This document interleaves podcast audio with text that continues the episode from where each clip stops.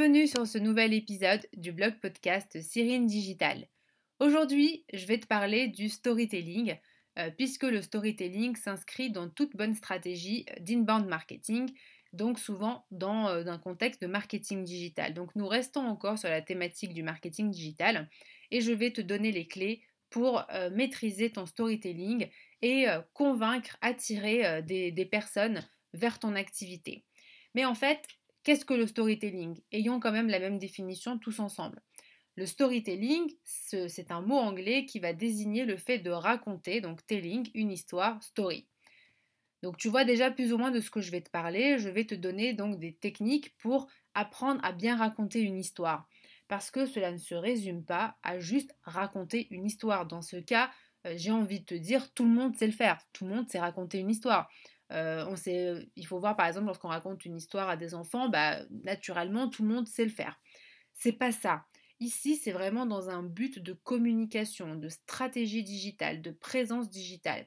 Et pour cela, il va falloir maîtriser euh, cet art qui s'appelle le storytelling, que d'ailleurs les très bons journalistes maîtrisent à merveille. Et c'est ça qui fait que justement, on a envie de lire leur article jusqu'au bout et on veut en savoir davantage les très bons romanciers aussi, bien évidemment. Donc, on va voir ensemble comment on va maîtriser euh, cette technique euh, facilement, en fait, en quatre étapes qu'il va falloir que tu respectes. Alors, disons que tu cherches à faire connaître ton blog, tes produits, tes services, ton site internet, enfin du moins ton activité. Et j'imagine que la question que tu vas te poser, c'est comment faire diffuser un message auprès de ton audience cible. Donc comment diffuser ce message? Ou encore, tu peux te demander comment montrer à ton audience que tu réponds à un problème bien particulier. Et le problème, c'est que souvent, peut-être, en tout cas si tu lis cet article, si tu écoutes ce blog podcast, c'est que ta communication est brouillonne, pas percutante. De ce fait, tu as l'impression d'avoir jeté une bouteille à la mer contenant ton message. Donc, bonne chance pour que quelqu'un le lise ou le l'entende. Aujourd'hui, ta difficulté à faire passer un message convaincant est résolue grâce à, euh, à cet épisode qui te présentera euh, quatre étapes pour un storytelling percutant. Alors plutôt deux étapes parce que les deux dernières étapes vont être présentées dans le prochain épisode. Donc ça sera en deux parties euh, pour éviter que le blog podcast soit trop long. Et pour aussi te laisser digérer l'information parce que chaque fois c'est riche en informations. donc voilà. Alors, alors pour faire quelque chose correctement, il est bon de savoir pourquoi on le fait. Donc déjà, la question que, à laquelle je dois répondre dès maintenant pour pouvoir avancer au mieux avec toi, c'est pourquoi maîtriser le storytelling est-il important pour ton activité? J'imagine, sinon tu ne serais pas là, que tu cherches à vendre un service ou un produit à tes internautes, à tes lecteurs, à ceux qui voient tes vidéos, enfin tu vois, à ton public, à ton audience.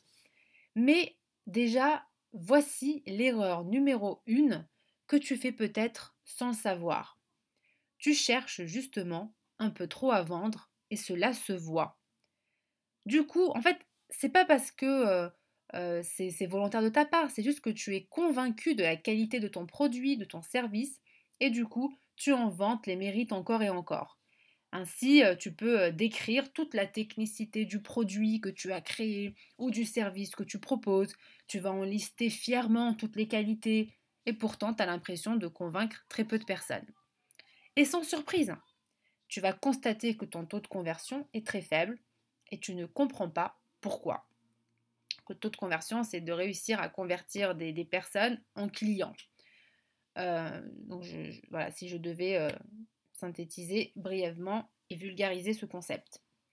En fait, ce que je vais te dire va changer ton approche et pour cela, je vais m'inspirer des vidéos TED et je vais t'expliquer le secret de leur réussite. Alors les vidéos TED, pour ça, c'est une source incroyable parce qu'ils ont toujours le même format, très court, très euh, euh, bien structuré, avec une approche. Enfin, c'est vraiment très bien pensé en termes de storytelling. C'est les maîtres du storytelling, vraiment.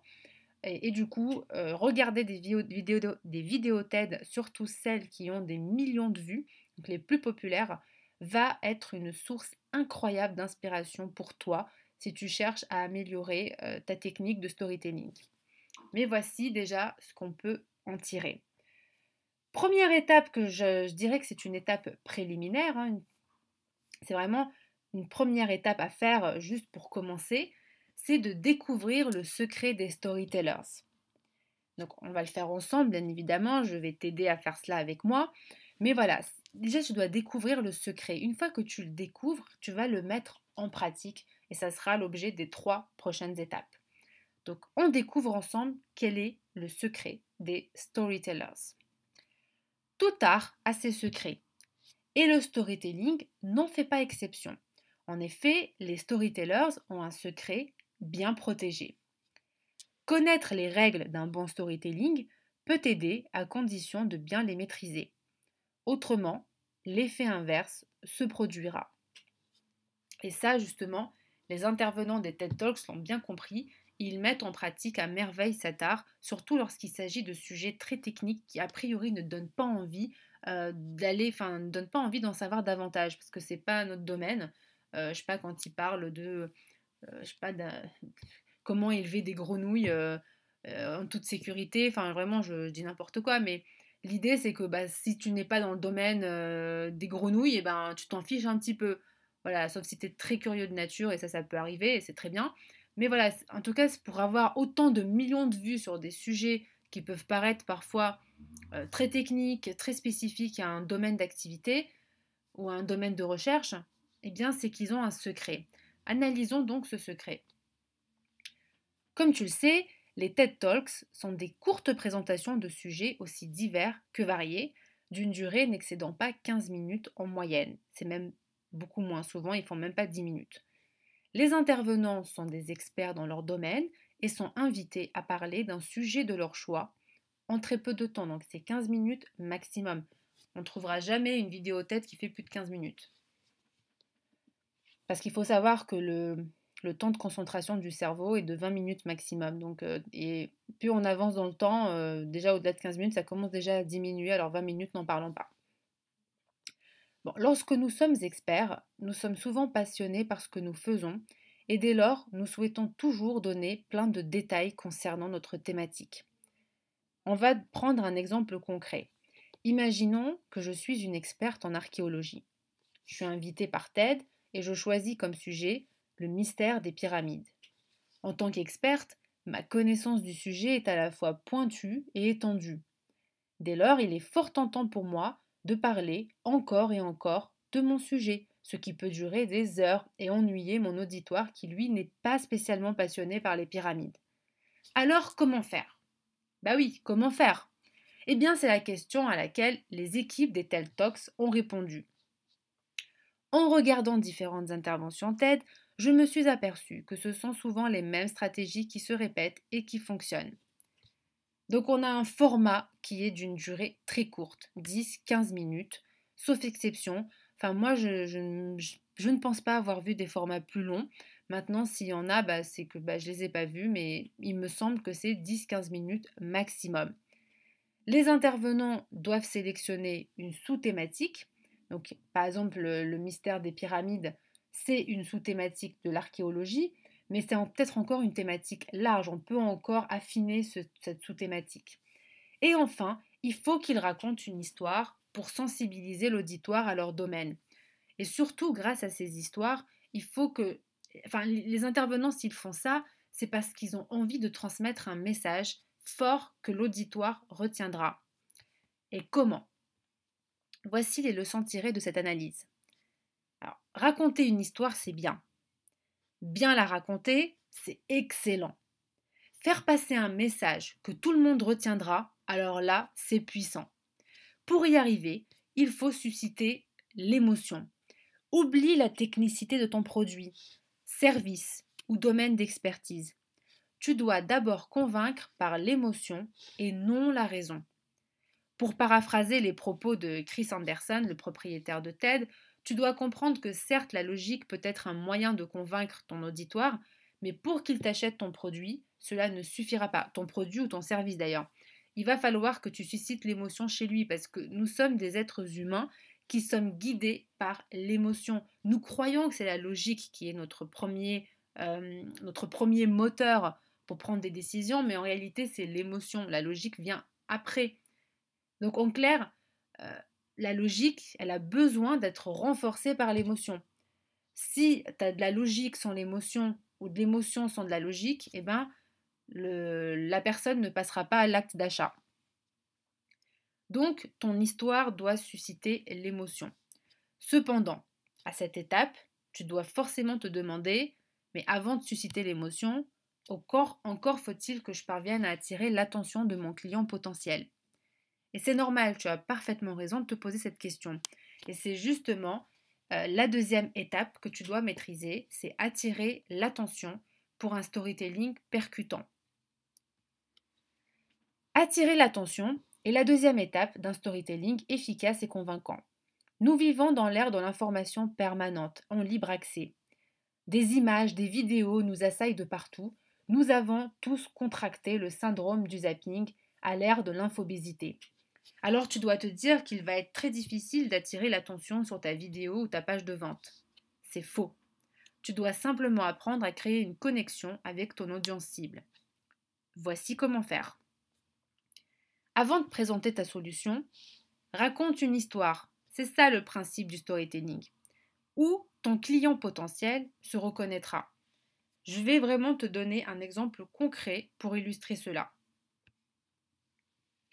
Imaginons que je cherche à vendre une crème hydratante.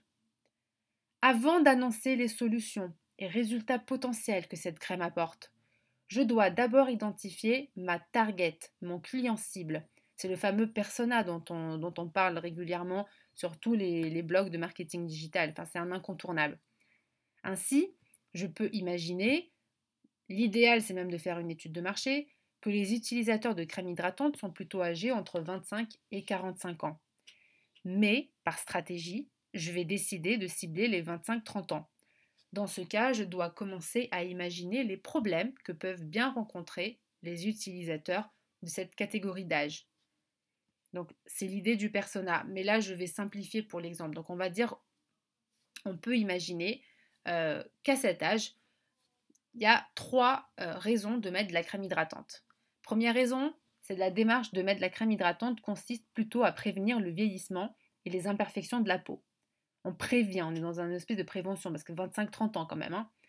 Deuxième raison, le client cherche à avoir une belle peau, esthétique, mais il n'a pas forcément de problème réel de peau.